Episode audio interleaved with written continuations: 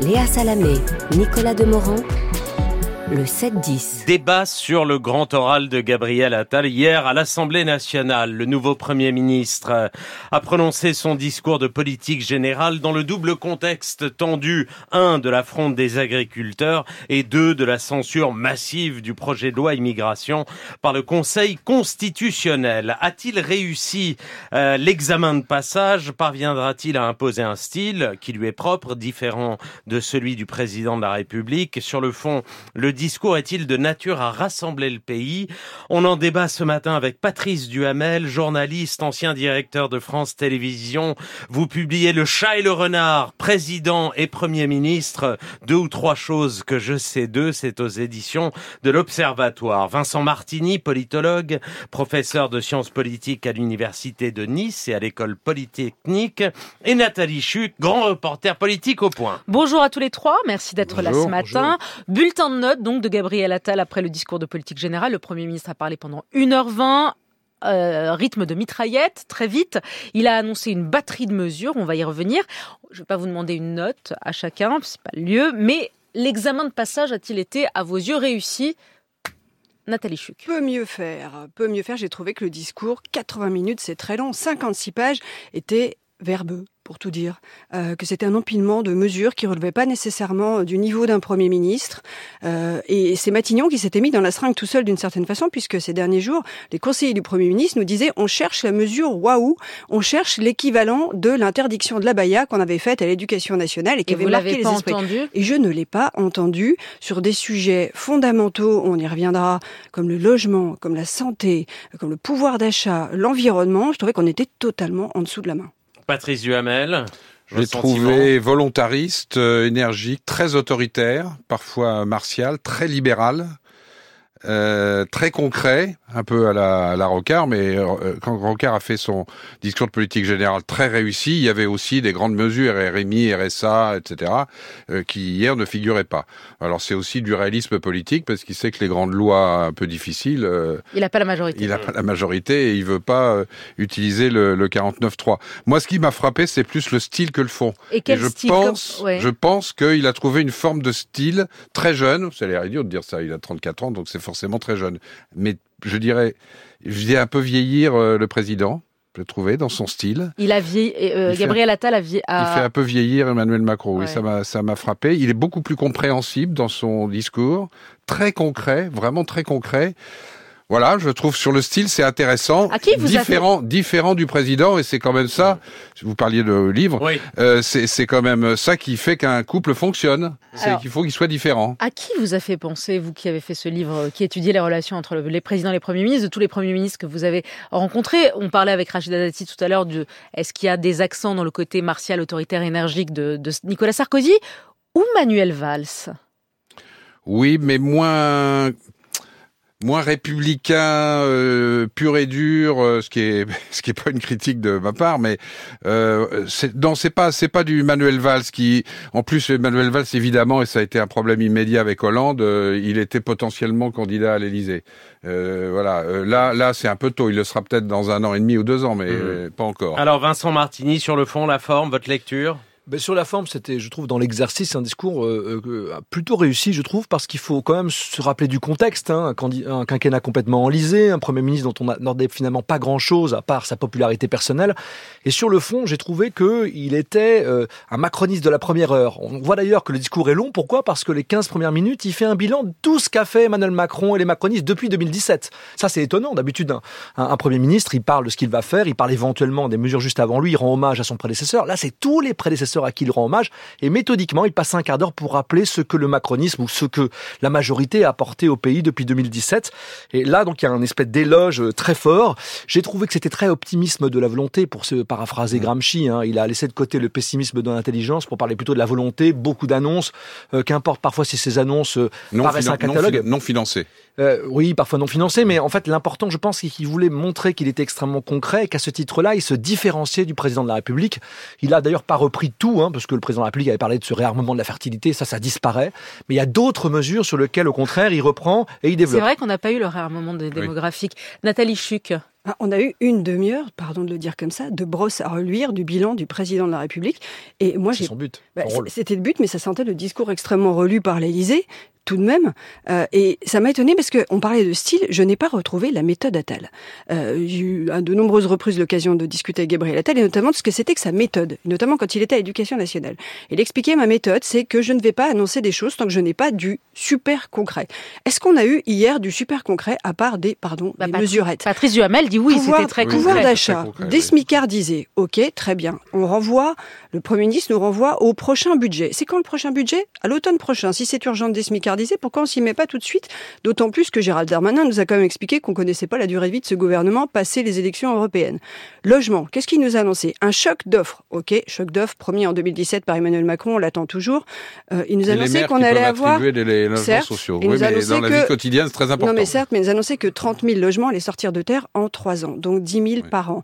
On estime aujourd'hui que les besoins, pour vous donner une idée, 2,5 millions de personnes en France sont en attente d'un logement social.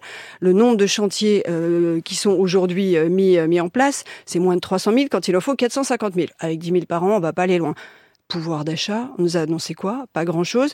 Je note quand même que le Premier ministre nous a annoncé qu'il voulait dire la vérité. Il le dit quatre fois dans le discours. Il faut dire la vérité aux Français. Nous a-t-il dit la vérité sur le doublement des franchises médicales qui vont percuter le pouvoir d'achat des Français? Nous a-t-il dit la vérité sur la hausse des tarifs de l'électricité qui été annoncée par le ministre de l'économie Bruno Le Maire quelques jours avant afin de déminer le discours?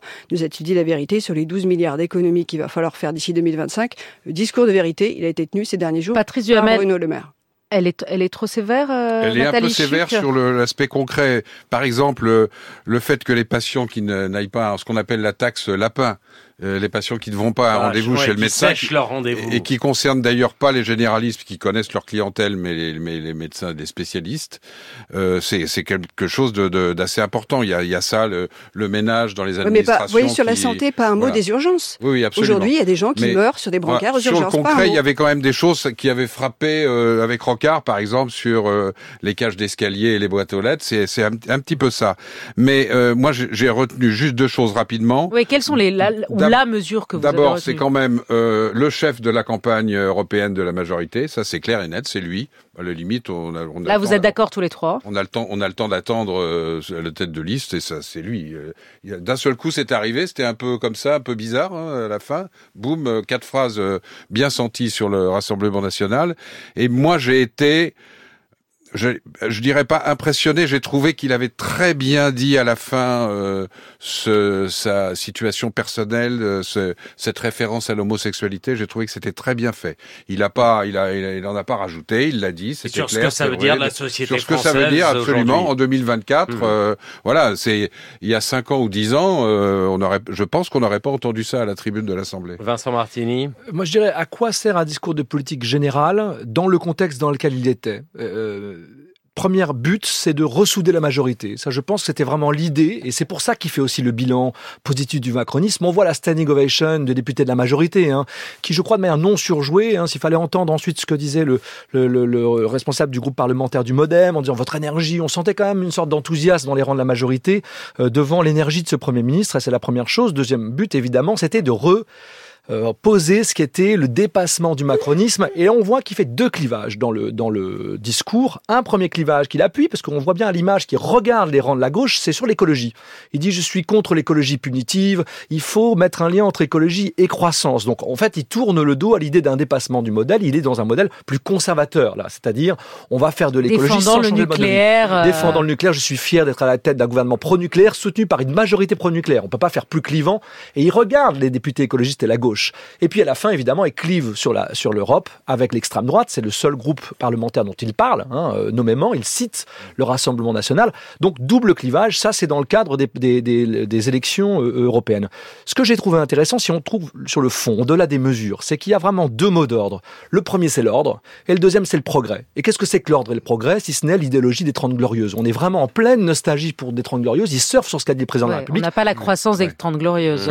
oui, mais il dit il faut la croissance. Il pas d'écologie sans croissance, c'est pour ça que je défends la croissance avec l'ordre. Nathalie. Ce qui est un peu dommage, c'est que il s'est un petit peu dilué, euh, Gabriel Attal. C'est-à-dire qu'on se demandait ce que c'était que le attalisme, et on a eu l'impression hier soir que c'était une sorte de macrono-sarkozysme, c'est-à-dire que très libéral sur le plan de l'économie. Sur ça, vous êtes d'accord tous les droits sur les conservateurs.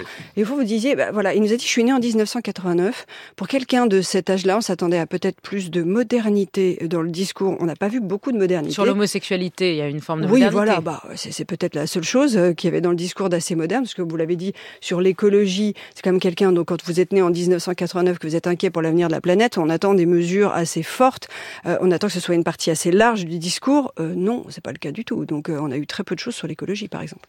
Ce qui, est, ce qui, est, difficile dans, ce, dans cet exercice, quand on voit tous ceux qui ont existé dans le, dans le passé, c'est à la fois d'être dans la loyauté au président de la République, je parle bien sûr hors euh, cohabitation, et en même temps de se distinguer du président. Je trouve sur le style, il a bien, je répète, il a bien réussi à se distinguer euh, du président. Sur la loyauté, euh, c'était évident. Alors c'était un petit peu long au début, mais je dirais pas que c'était lui c'est lui, moi c'est moi, mais comme les trois premières semaines c'était lui c'est moi et moi c'est lui, c'est quand même déjà il y a une, un début de distinction. Mais Patrice Duhamel, dans votre livre, vous décrivez les rapports difficiles, voire orageux entre président et, Premier ministre, des moments insolites, historiques, parfois comiques d'ailleurs. Euh, vous parlez des tensions entre Elisabeth Borne et Emmanuel Macron euh, dans, dans, le livre. Euh, elles vont être forcément différentes, les relations d'Emmanuel Macron avec Gabriel Attal bah, À partir du moment où il a dit dès le début « je lui dois tout », et à partir du moment où le président n'est pas renouvelable, ce qui est inédit et absolument essentiel dans la situation des trois ans à venir, je pense que euh, la loyauté euh, l'emportera. Après, s'il reste à un niveau de popularité très supérieur à celui du président, là, mmh. ça peut commencer à tanguer. D'ailleurs, il, va falloir qu'il La conférence de presse d'Emmanuel Macron euh, au même moment que le discours de politique générale, Patrice Duhamel... Ça, c'est absolument pas normal. Non, ça c'est... Ah, les, les, proches, les proches de Gabriel Attal savent très bien qu'à un moment, il va falloir s'émanciper de la tutelle de l'Élysée du président. Il voit bien, effectivement, mmh. comme vous l'avez dit, toutes ces petites choses trappes qui sont en train de se mettre en place avec le président qui parle en même temps que lui, le président qui fait des annonces à sa place, parce qu'au fond, le discours de politique générale, on l'avait eu avec la conférence de presse d'Emmanuel Macron hier, hier soir, c'était un peu un discours de généralité, puisqu'un discours de politique générale, pardon. Et quand Mitterrand avait nommé Fabius, mm. il s'était tu pendant six mois.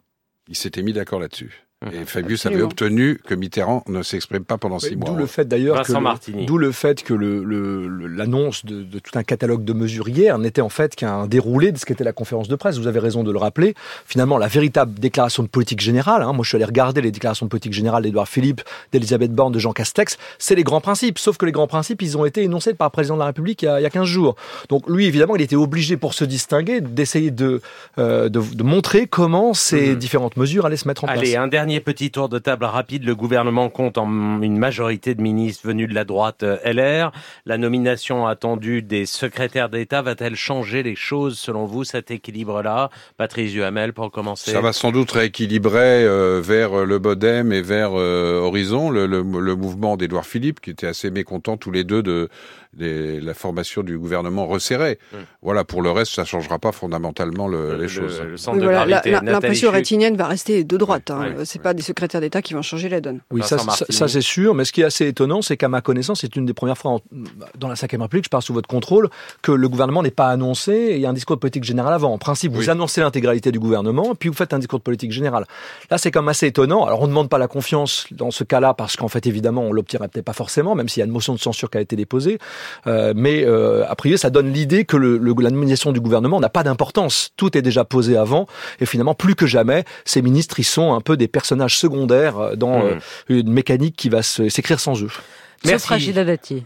Ouais. Sauf Rachida Dati, bien sûr. qui, ne peut pas être secondaire. Qui, est, qui est intéressant parce que justement, elle se pose en liberté, y compris vis-à-vis du mmh. président. Vous avez rappelé quand elle parle de Paris, c'est une façon de dire je ne vous dois rien à personne. Mmh. Merci à tous les trois. Vincent Martin, Nathalie Chuc, Patrice Duhamel. Je rappelle le titre de votre livre, Le chat et le renard, président et premier ministre. Deux ou trois choses que je sais d'eux. C'est aux éditions de l'Observatoire.